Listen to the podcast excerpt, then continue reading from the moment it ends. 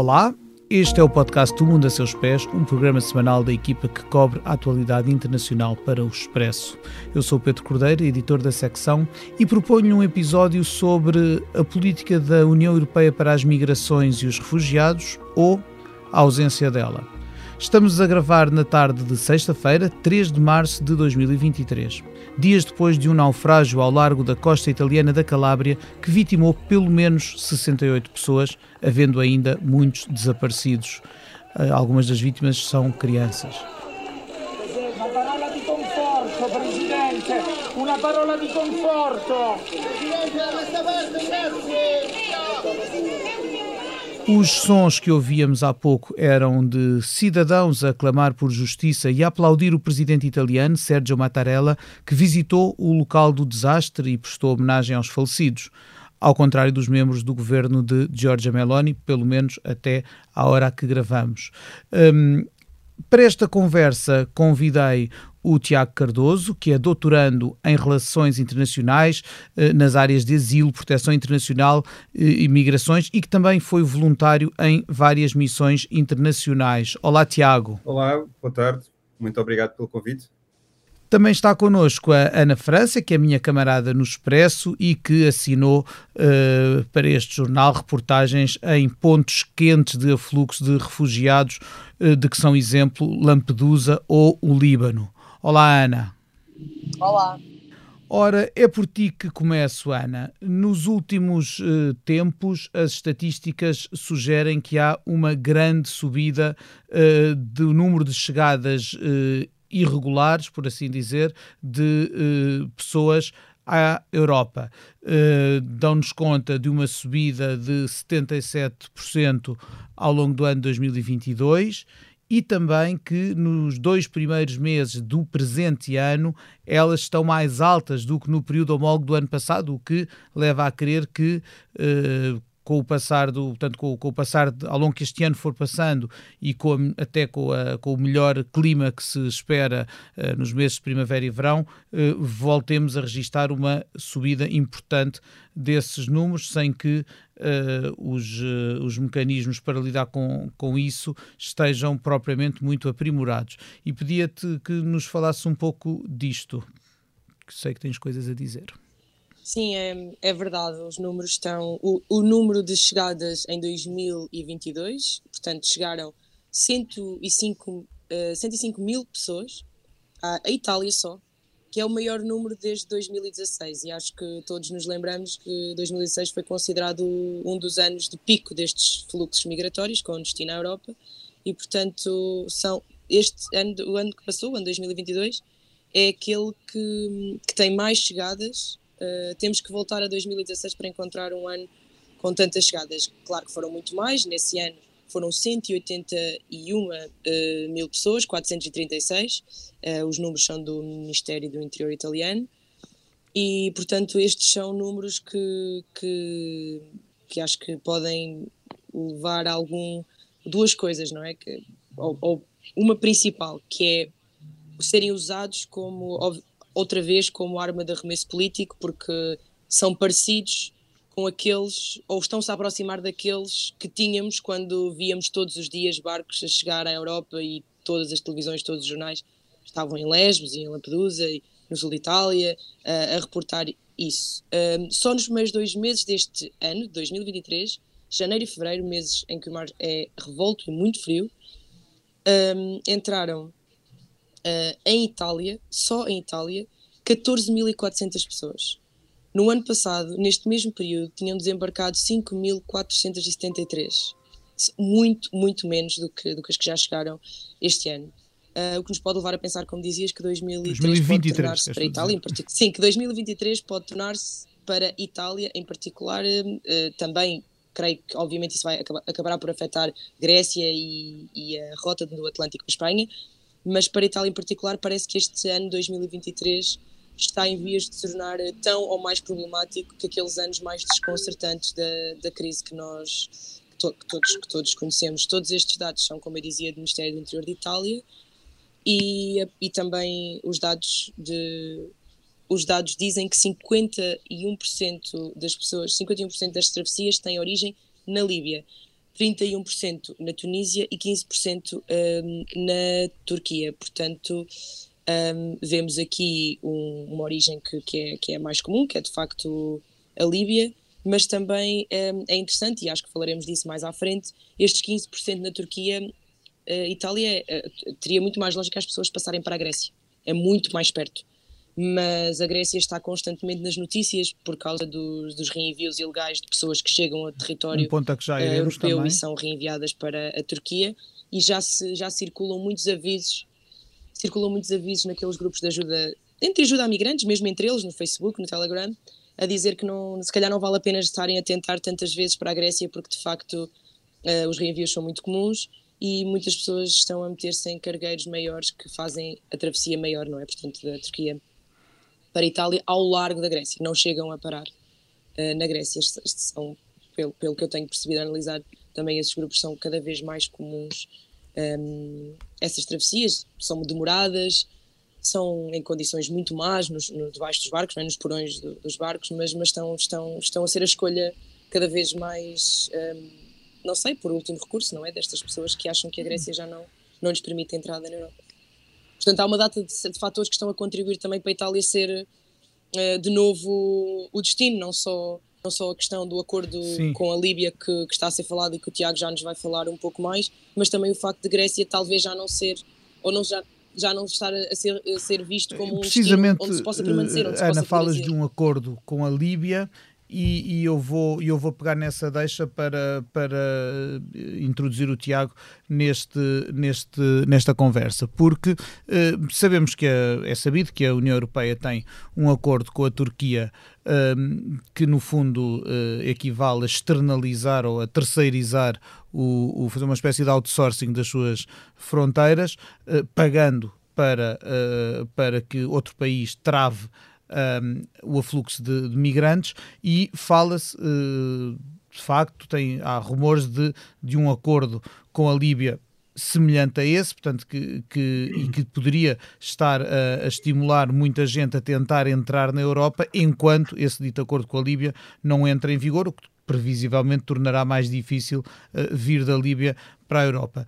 Tiago, eu, eu, perguntava se isto é assim, o que é que nos podes dizer sobre, sobre esta ideia do acordo com a Líbia e, e também, porque ela levanta-me questões uh, como esta história de se pagar, da, da, União Europeia pagar a países terceiros para conterem, uh, no fundo, o afluxo de migrantes, pergunto-me, por um lado, se é uma, se é uma política acertada, Pergunto-me se é sustentável e até que ponto e até que ponto e até quando, e obviamente que também nos levantará com certeza preocupações éticas. Eh, e por isso chamava-te aqui à, à, ao debate para, para comentares estes assuntos. Olá, muito obrigado pelo convite. Um, antes de mais, temos, eu acho que antes de olharmos, quando olhamos, a esterilização é uma opção uh, na, gestão das, das, das, fronteiras que, que, a União Europeia pode ter, tão legítima como outra qualquer.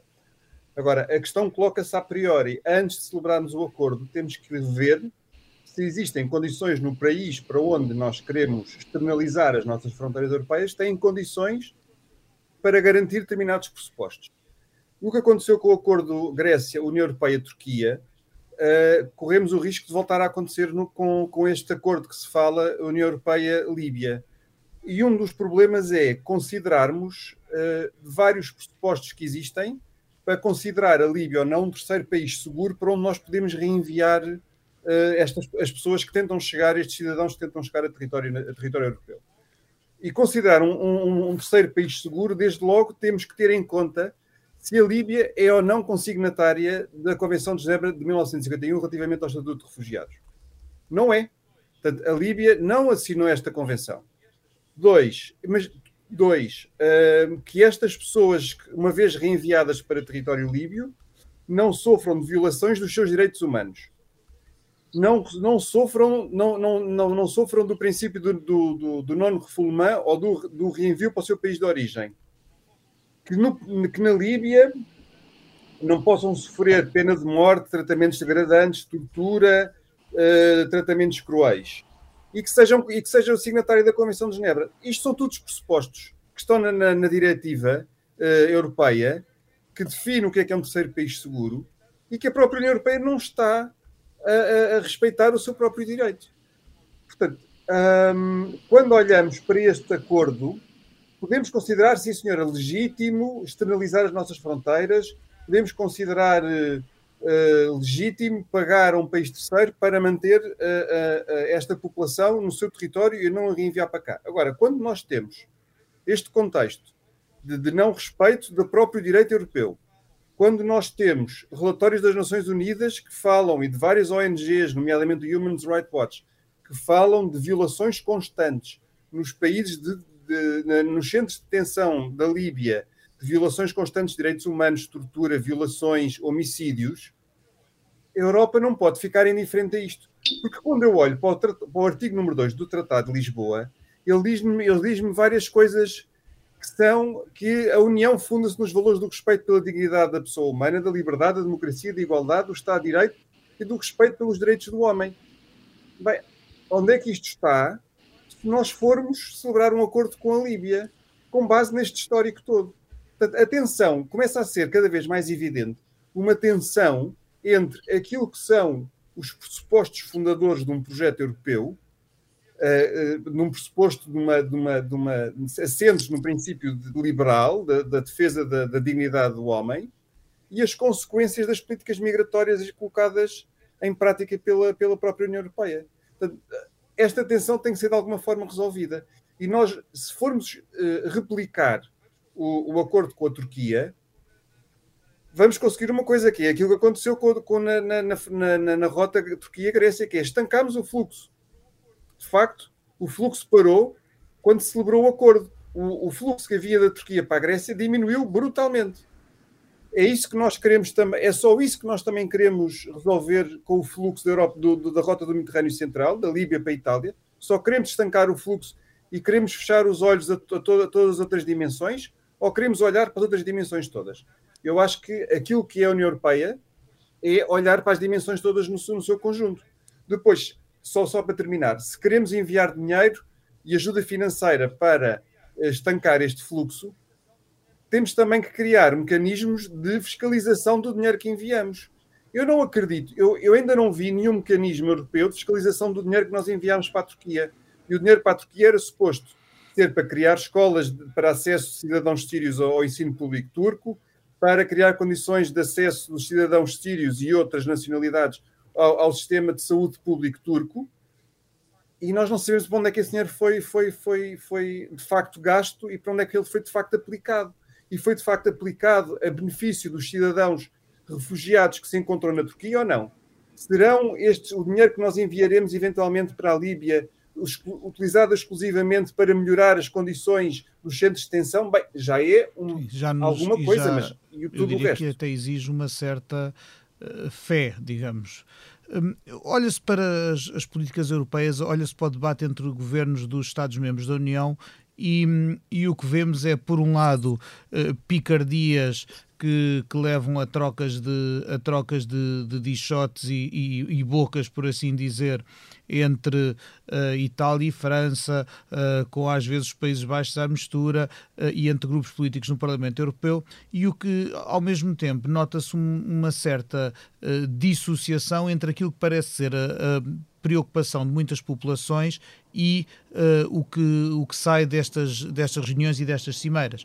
Temos, por exemplo, isto estou a citar uh, dados de um artigo que, que, cuja leitura recomendo na edição semanal do Expresso que saiu hoje, um artigo do nosso colega Tiago Soares, que nos indica, por exemplo, que enquanto que o Eurobarómetro mais recente, portanto o, o Eurobarómetro é um, um inquérito uh, de, europeu uh, de, de junho de 2022, indica que quase 70% dos europeus julgam necessário os países investirem na integração dos migrantes, o que nós vemos é sistemas de acolhimento uh, à beira do colapso, sem capacidade para atender uh, a todos os que chegam e Uh, pessoa, obviamente que isto, isto traduz-se em pessoas concretas a viver em condições absolutamente lamentáveis, e por outro lado vemos a, a tal preocupação de externalizar, de, de, conter um afluxo que parece não parar, um, e, e isto cria-me uh, alguma uh, perplexidade. Uh, cria-me realmente alguma perplexidade porque parece haver uma, aqui uma, uma não correspondência entre a realidade e o que, e o que vemos sair destas, destas reuniões. um, nomeadamente com também a ideia uh, crescente e, e, influenciada por políticos como a primeira-ministra italiana uh, de adotar leis que não só dificultem a chegada e a entrada nos países da União Europeia, como castiguem quem presta socorro a estas pessoas quando elas estão em alto mar. Um, e eu pergunto-me, uh, Ana, tu tens, tens escrito sobre isto, tens, tens uh, estudado o assunto. Uh, o que é que se passa? Como é que isto explica e que, e que saída é que há para esta espiral que, que parece não ter fim? Não, eu, não, eu não sei a saída, nem sei como convencer um, os políticos que de facto pôr, as pessoas do país contra as pessoas que estão a entrar que não é, não é a solução. Eu não faço ideia de como se eu, se eu soubesse já tinha escrito um, um paper, uma coisa qualquer para convencer o, os políticos europeus, se calhar mais populistas ou que usam estas pessoas que estão a chegar como, como forma de fazer política e, e, e dizem muitas vezes que, que não, são, não são de facto refugiados, que são migrantes económicos e só que depois eu, eu vejo que, segundo ainda, segundo o Ministério da Administração Interna Italiana, o país de onde tem chegado mais gente este ano é a Guiné, depois a Costa de Marfim e logo a seguir o Paquistão, que não estava sequer nos uh, cinco primeiros lugares de 2022. É simplesmente porque em setembro houve alguma coisa que, uh, a que António Guterres chamou uh, carnificina climática. Portanto, há uma razão para as pessoas em que um terço do Paquistão ficou so, sob água inundado. As pessoas não saem dos países assim por, e, e, basta ver os ucranianos que estamos todos a ajudar com, com, com, tanto, com tanta dedicação e bem. É só falar com qualquer um deles, eles querem voltar. Não há de ser assim tão diferente para as outras pessoas que, que estão a sair destes países. Só que essa, essa narrativa não é fomentada, não, não é uma narrativa, é o populismo é definido, obviamente, de uma forma muito simples, digo eu, pa, pela oferta de soluções muito simples para problemas que são extremamente complexos. E a questão aqui, acho eu, é um pouco essa, o que está a ser feito um, em Itália, é oferecer um, soluções de parar simplesmente a imigração ali na Líbia, não é? Por, eh, não sei, uma parede de guardas ou uma parede de, de, de, de, de membros da guarda costeira que não é, é tudo menos uma guarda, é tudo menos oficial, é tudo menos confiável, é, é, um, é uma milícia, não é? Nós também temos de ter noção a quem é que estamos a dar dinheiro e se isso vai resultar assim tanto numa, como dizia o Tiago, e é isso que nós queremos, é parar, é pôr um muro à frente da, da Turquia e outro à frente da Líbia e, e é só, só isso que queremos, porque em 2017 os números caíram de forma muito acentuada em Itália, precisamente porque o governo italiano fez um acordo com a Líbia. Portanto, há uma razão para, para, a, queda desses, eh, para a queda desses números que nós temos que pensar uh, eticamente, como, como dizia o Tiago, como, que acordos é, é que estamos a fazer. Porque o que Meloni tem feito é dizer que temos que parar totalmente as, as chegadas porque as pessoas estão a pôr-se em perigo. E o ministro do Interior italiano disse recentemente, o, é, a frase é de Matteo uh, Piantedosi, que é o ministro do Interior italiano, disse o desespero não pode justificar uh, viagens que ponham em, ri, em risco a, a, vida dos nossos filhos. Ora, obviamente, o, o, este ministro, tal como eu e como a maioria das pessoas que estarão a ouvir este podcast não faz a mais pequena ideia o que é que é desespero, porque obviamente basta ver a mais recente guerra que temos na Europa e as pessoas fogem com os filhos em condições completamente um, insustentáveis, sem nada, no, sem dinheiro nenhum, sem passaporte e também fogem e metem-se às vezes em carros de pessoas que não sair de lado nenhum, sabem lá o que é que, o que, é que vai e até, até dão os filhos a outras pessoas que podem sair da Ucrânia e eles não podem e deixam os filhos ir, portanto obviamente que se as pessoas vêm com, as pessoas, com, os, com os miúdos nestes barcos e têm morrido cada vez mais crianças e adolescentes e, e os, o número de menores não acompanhados é muito grande já, já este ano. Portanto, obviamente que as pessoas estão desesperadas. Um, sobre aquilo que estavas a perguntar, Pedro, sobre o que, o que Meloni está a fazer desde que, desde que se tornou Primeira-Ministra, uma das primeiras medidas um, do, do governo foi a redução do tempo que um barco de resgate pode permanecer na água. Ou seja, para evitar o que Meloni diz ser uma espécie de serviço de táxis ou de ferry boat para migrantes que, que opera no Mediterrâneo. Ou seja, hoje em, agora um barco que resgate três pessoas é obrigado a ir para o porto designado pelo governo italiano. Não pode esperar, por exemplo, se tem, se tem só 10 pessoas, eh, o barco provavelmente conseguirá aguentar mais, não é? Mais pessoas, num, ainda numa situação relativamente salubre. Portanto, normalmente os barcos o que faziam era recolher essas pessoas e esperar um pouco até, até as pessoas estarem em situação confortável, a ver se havia mais alguém que, que fosse preciso resgatar. E normalmente recebiam, recebiam outro pedido de, de ajuda. Agora não. Uh, é obrigado, os barcos de resgate são obrigados a, a, a ir para o porto que o governo designa. Proble outro problema, esse é um dos problemas, porque obviamente uh, ir e vir a distância, não é? Muitas pessoas ficam por resgatar. Outra, outra questão é que Itália está a designar portos muito longe do sul de Itália e de Malta, ali à volta de Lampedusa e, e, e onde, onde de facto a maioria dos resgates acontece. O que é que sucede? Alguns barcos demoram, como foi o caso do Geo Barents, da, da organização Médicos Sem Fronteiras, que neste momento está sob uh, proteção administrativa de Itália, ou seja, não, não pode navegar porque tem que fazer reformulações de segurança, de, de, de instalações, de infravermelhos, de, de câmaras noturnas, de uma data de coisas que eles têm de adquirir para voltar ao mar. Esse, esse navio, um, o Geo Barents, teve de, da última, sua última viagem, teve de passar 100 horas para atingir o porto designado, que foi uh, o porto de La Spezia, no extremo norte italiano. 100 horas de viagem, segundo o capitão, custaram à organização, ao Médicos Sem Fronteiras, 77 mil euros de combustível. Se não tivesse aceitado este porto, podia incorrer numa multa de 50 mil euros e ficar arrestado uh, até, acho que dois meses, acho que uh, o máximo serão dois, dois meses sem, sem o caso estar em tribunal. Depois, estiver em tribunal, com certeza, se calhar, consegue-se menos tempo, não, faço, não, não, sei bem, porque acho que ainda não foi nenhum destes casos, um, ehm, ainda não, as, as organizações ainda não levaram nenhum destes casos a tribunal. Mas pronto, isto é o que se está a passar em Itália, outros navios foram enviados para o Adriático Leste, para os portos de Ancona e Ravenna, e a diferença entre desembarcar em Lampedusa ou em La Spezia é, é, de facto gigantesca, podem ser, como eu dizia, 100 horas de viagem e mais de 70 mil euros de, eh, de combustível. Portanto, isto são eh, formas de criminalização não, não necessariamente, mas de, de, dificult, de, de dificultar em muito o... Deixa-me só acrescentar outra coisa relativamente ao, salvamento e resgate é estranho como é que a Frontex, que é a Polícia Marítima de Controlo das Fronteiras eh, Externas da União Europeia, não tem neste momento nenhuma missão de salvamento no Mediterrâneo.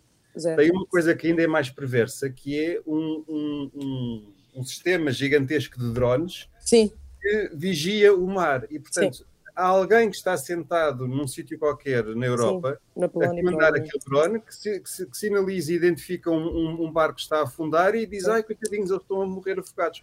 Mas ninguém, não há uma reação para aquele, para aquele acontecimento, portanto fica tudo quieto e o drone claro. simplesmente. Isto ao mesmo tempo que se adotam leis como é essa de que falávamos é e, que, e que, dif, que, dificulta um... a vida a quem queira, já não falamos sequer de, de, dos, dos Estados, mas de, de organizações que queiram socorrer um, os, uh, as pessoas, os seres humanos, chamemos-lhes assim e não, e não com outras etiquetas, que, que vêm um, e, que, e que ficam nessa situação de apuros, e ao mesmo tempo temos países da, da União, como a Áustria, a Hungria ou a Polónia, que, descontentes com essa aposta da Comissão uh, uh, no, na vigilância com drones e a exigir uh, fundos comunitários, até agora não lhes foram concedidos, para erguerem muros nas fronteiras. Não é só o senhor, não é, não é só o, o, aquele senhor que não deixou saudades em Washington que, que, que apostava na construção de muros. Exatamente.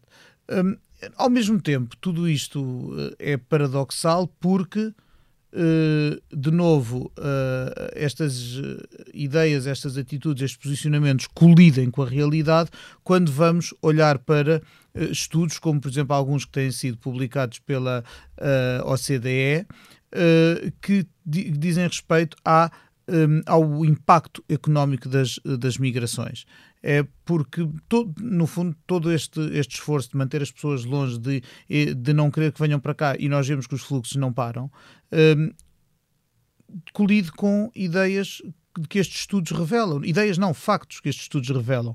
Como a ideia de que a migração ajuda a equilibrar mercados de trabalho onde algumas áreas estão desprovidas, a ideia de que os migrantes contribuem mais com os impostos e, contribu e contribuições para a segurança social que pagam do que os benefícios que recebem nos países de acolhimento, a ideia de que migra a migração está correlacionada com maior inovação nos mercados e maior crescimento económico. Tudo isto são uh, coisas que são que estudos nos revelam, não são uh, atos de fé, digamos assim, mas torna-se difícil muitas vezes fazer passar esta mensagem e acaba por imperar e triunfar o discurso eh, demagógico do eh, vêm para cá eh, roubar empregos ou vêm para cá sugar os nossos orçamentos, ehm, quando já, não, já para não falar depois do, do, das colisões culturais, dos discursos mais abertamente xenófobos ou racistas porque é que, a que é que se deve, mais uma vez, fico com a ideia de, de, uma, de, de uma dissociação entre realidade e discurso. E perguntava-vos porque é que isto acontece e de que maneira se pode combater isto. Uh, eu acho que nós sofremos, uh, as questões migratórias são, são suscetíveis de criar uma grande paixão ou, uma grande, ou um grande ódio. São, são muito polarizadas mas também o são polarizadas em consequência da ausência de uma política pública e de uma política europeia que seja coerente e que seja hum, e, que, e que seja determinada para que as pessoas saibam com o que é que contam. Nós temos o novo pacto para as migrações foi apresentado em 2020, já lá vão quase três anos. Portanto, nós continuamos sem saber o que é que a Europa quer fazer com este novo pacto para as migrações. Portanto, continua a haver aqui a imperar aqui no, no, no, universo europeu uma nuvem sobre o que é que é isto do sistema europeu comum de asilo, o que é que é a nossa política migratória. E, portanto, a indefinição de uma política pública que diga aos cidadãos o, com que de facto o que é que a Europa se cose com que linhas é que se cose e com que linhas é que se determina a sua política é geradora de destes conflitos, destas tensões, destas, destas desavenças entre, entre nacionais e não nacionais. E, portanto, quando o princípio da, da, da partilha de responsabilidade e solidariedade entre Estados-membros continua a ser violado ou continua a não ser concretizado, quando nós temos países como a Eslováquia, Malta, Estónia, Áustria, Grécia, Lituânia, Dinamarca e Letónia, que em 6 de março, 6 de fevereiro, uns dias antes do, do Conselho Europeu de 9 a 10 de fevereiro, uh, publicam uma carta, enviam uma carta para a Comissão Europeia e para o Conselho, e para o Conselho Europeu, pedindo reforço das, de, de, de, meios para, para fiscalizarem as fronteiras, para reenviarem imigrantes ilegais para os seus países de origem e que pedem eh, eh, acordos iguais àqueles que foram realizados com a Declaração Europeia-Turquia, quer dizer que andamos, andamos uns a puxar para um lado e andamos outros a puxar para o outro. E ainda ninguém se sentou e, de facto, definiu uma política, uma política pública europeia nesta matéria.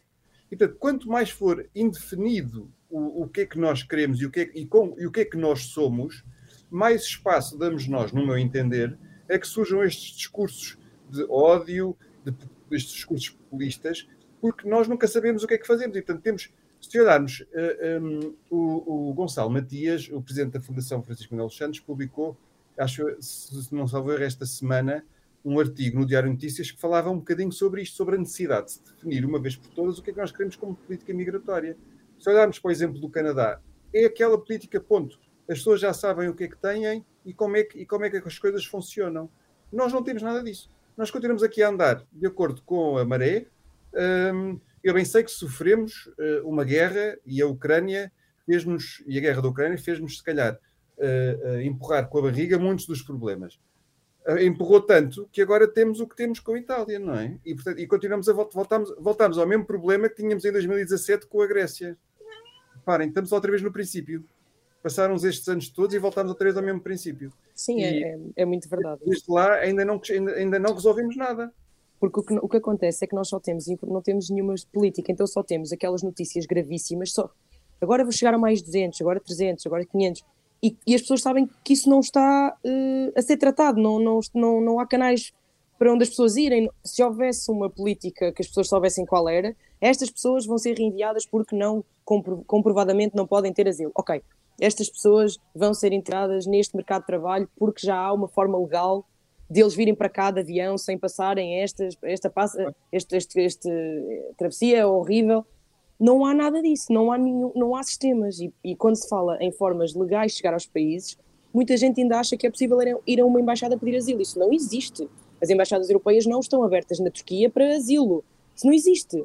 Não é, não há, já, já não há poderia haver esses corredores humanitários que às vezes ainda há umas igrejas, a Itália às vezes uh, consegue retirar tipo uh, miúdas que sofreram violência sexual em Lesbos, levá-las para a Itália, mas são números tão pequenos e demora tanto tempo a estabelecer esse, esse, esse corredor humanitário que, que, se nós precisamos de trabalhadores como, como toda a gente na Europa diz que precisamos, não é?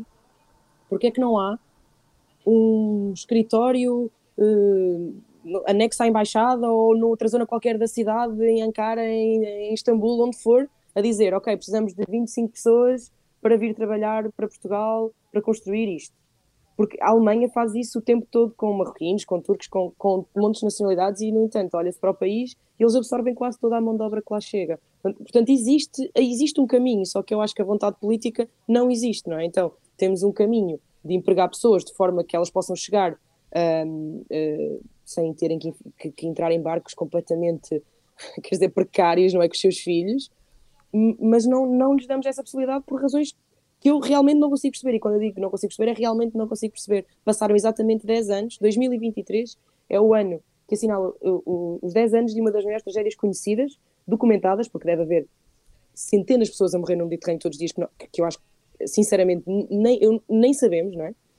A tragédia de outubro de 2013, em Lampedusa, em que as pessoas estavam a menos de um quilómetro da, da costa e morreram 368 pessoas, algumas queimadas, outras afogadas, num, num cenário assim absolutamente horrendo.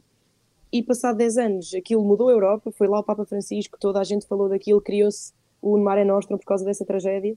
E passado 10 anos, não há absolutamente ninguém a salvar ninguém no Mediterrâneo. É, nós uma vez escrevemos uma história no Expresso que chamava um, Drones no ar, ninguém no mar, e eu vou-me lembrar para sempre desse título, porque é, é, é mesmo isso. Nós desumanizamos completamente a abordagem a estas pessoas. São barcos que as puxam para a Líbia. São completamente. é importante nesta, nesta discussão ou neste crescendo de movimentos populistas e do discurso populista nesta matéria, eu acho que é importante, de uma vez por todas, que se consiga distinguir bem e com clareza o que é que é um refugiado, o que é que claro. é um imigrante e o que é Exatamente. que é um imigrante. Porque e que este, vias é que há para, e que obrigações dois, temos para com uns e com outros. estas categorias uh, correspondem tutelas jurídicas e obrigações dos Estados diferentes. Uhum. O refugiado tem, tem determinados direitos que o migrante não tem. Sim, se não tiver trabalho é mais complicado. Pronto, não tem Sim, tantos há um, direitos, claro. Há um, o direito proteção, internacional é? confere essa proteção não tem, não tem a mesma proteção que o migrante tem. Sim. E quando, e quando nós não distinguimos uma coisa da outra, entra tudo no mesmo bolo e, portanto, eu, eu uh, uh, tanto me uh, choco com um, um, nepalês que encontro na rua e que não gosto de ter na minha, na minha, na minha rua, como choco com um afegão que, que encontro na mesma rua. Portanto, são duas realidades diferentes que têm que ser separadas. E, e, e quando isto não se separa de, de, de, do cimo, do topo da hierarquia, que tem que ser a Europa, a distinguir uma coisa e a conseguir distinguir bem uma coisa da outra, e a fazer análises tão rápidas quanto possíveis de pedidos de asilo claro. para a quem, a quem deve, a, quem, a quem merece ter o, o, o, Estatuto de Proteção Internacional que lhe seja reconhecido esse estatuto e seja tratado como tal.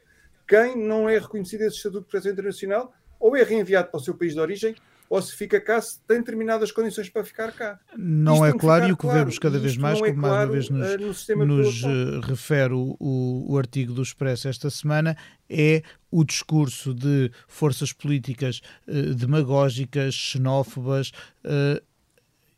ser quase que contagiar outras, outros setores do espectro político que consideraríamos mais moderados. E vemos eh, na, a, nível de, de, de, toda, eh, de todos os países europeus, e o nosso não será exceção, Uh, políticos de grupos, de centro, por exemplo, de centro-direita e às vezes até de centro ou centro-esquerda, a adotar certos chavões de de uma direita radical que é minoritária, mas cujo discurso se, normaliza e, e, e, acaba por também travar muito a procura das soluções de que temos estado a, a falar ao longo e, e de que temos estado à procura ao longo desta nossa conversa.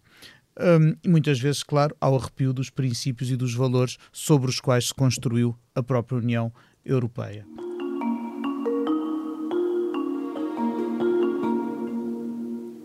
O nosso tempo está a terminar E, mas antes das despedidas, vou uh, dirigir-vos aquela pergunta com que encerramos os todos os episódios uh, do podcast O Mundo a Seus Pés. E assim, começando pela Ana, perguntaria: neste momento, se pudesses viajar para qualquer parte do mundo, para onde é que ias e porquê? Uh, e como sabes, estive na Ucrânia recentemente com a Ana Baião e a Ana Baião já cobriu imensos conflitos um, e falou-me especialmente de Timor, que é um sítio que eu não conheço, onde Portugal ainda, obviamente, foi uma colónia nossa e onde ainda temos um, pessoas que falam a nossa língua e igrejas e tudo isso. Eu fiquei com vontade de fazer um, uma espécie de viagem ao, asiática pelas, pelos sítios onde, onde nós tivemos alguma presença e que eu ainda não visitei, como é o caso de Timor e da Malásia. E portanto acho que iria tentar perceber um bocadinho as nossas raízes por aí, se pudesse. Que se tivesse muito tempo, é? se o meu editor me desse muitas férias. O teu editor para te deixar ir a Goa queria ir atrás. É, é um também, queria ir na tua, dentro da tua mala. um, porque também eu visitaria aí origens não só portuguesas como uh, familiares que as tenho nesse, nessa, nessa parte da Índia. Tiago, qual seria o teu destino? Bem, eu tenho esta coisa estranha que me levou a conhecer a Ana, que é um, usar as minhas férias para fazer Sim. outras coisas que não, que não Igual. está Conhecemos assim, exatamente. exatamente. Os dois de férias, mas os dois a trabalhar. Os dois, exatamente. E portanto, eu, eu estou. Uh, eu ontem comecei a ver um documentário na, na HBO que é o Escape from Kabul, hum. então, que é os últimos dias da queda de Kabul para o regime talibã. E portanto, se eu pudesse viajar, eu deste, este ano viajaria, ou agora viajaria para, para o Paquistão ao lado de, de, do Afeganistão, ou se me deixassem mesmo para o Afeganistão, uh, para, para, de certa forma, conseguir uh, aliviar um bocadinho o sofrimento de quem, de quem está nas condições em que está no Afeganistão. O Afeganistão um, foi um bocadinho deixado ao, ao ou esquecido pela comunidade internacional com a um saída dos Estados Unidos e dos seus aliados uh, de Cabul. Exatamente. E, portanto, uh, se olharmos para os últimos relatórios internacionais sobre, sobre o Afeganistão, nomeadamente sobre o do Banco Mundial, do Banco Mundial Alimentar, uh, a fome em, no Afeganistão é estima-se que já quase 90% da população afegã já esteja em, em regime de fome temos neste momento famílias que drogam os seus próprios filhos para, uh, uh, para que eles se esqueçam que têm fome antes de dormir e para que consigam dormir. Temos famílias que vendem os filhos ou que vendem órgãos uhum. para conseguir uh, comer e para conseguir subsistir. Um... O Afeganistão é, só se eu posso só dizer uma linha, o Afeganistão é um bom exemplo de porque é que as pessoas muitas vezes não conseguem esperar por pedidos de asilo. Todos eles teriam acesso ao asilo se lhes fosse dado. Só que simplesmente as pessoas não podem esperar para alguém os ir buscar por vias uh, vias uh, menos não. perigosas, não é? Não, não podem. E é por isso que tentam, porque não, essa situação que estás a descrever é de uma tal urgência que não, não é possível esperar por uma associação internacional que lá vá fazer o aplica, uh, não é, application, uh, a inscrição para um eventual avião que poderá entrar se os talibã deixarem. Isso não é possível. Então, obviamente, as pessoas põem-se a caminho do Irão e da Turquia, não é? E pronto, e acabam, olha, acabam neste, nestas graças. Não, ela, os, os, procedimentos administrativos não se, não se aplicam aqui. Não, tem, não, não é possível esperar. Não é possível aplicar, exatamente. E portanto não é possível esperar por um procedimento, um procedimento administrativo que demora de, de, dias ou meses para Sim. se resolver. Muito bem, e com estas sugestões é hora de encerrarmos este nosso episódio. Resta-me agradecer aos convidados, o Tiago Cardoso e Ana França. Agradecer também aos uh, sonoplastas que asseguram a qualidade técnica desta emissão, a Salomé Rita e o João Luís Amorim, e em especial a si que esteve desse lado a, a ouvir-nos e, e, a quem prometo que o Mundo a Seus Pés regressará na próxima semana com novos temas, novos convidados. Muito obrigado, até lá, até breve e até sempre.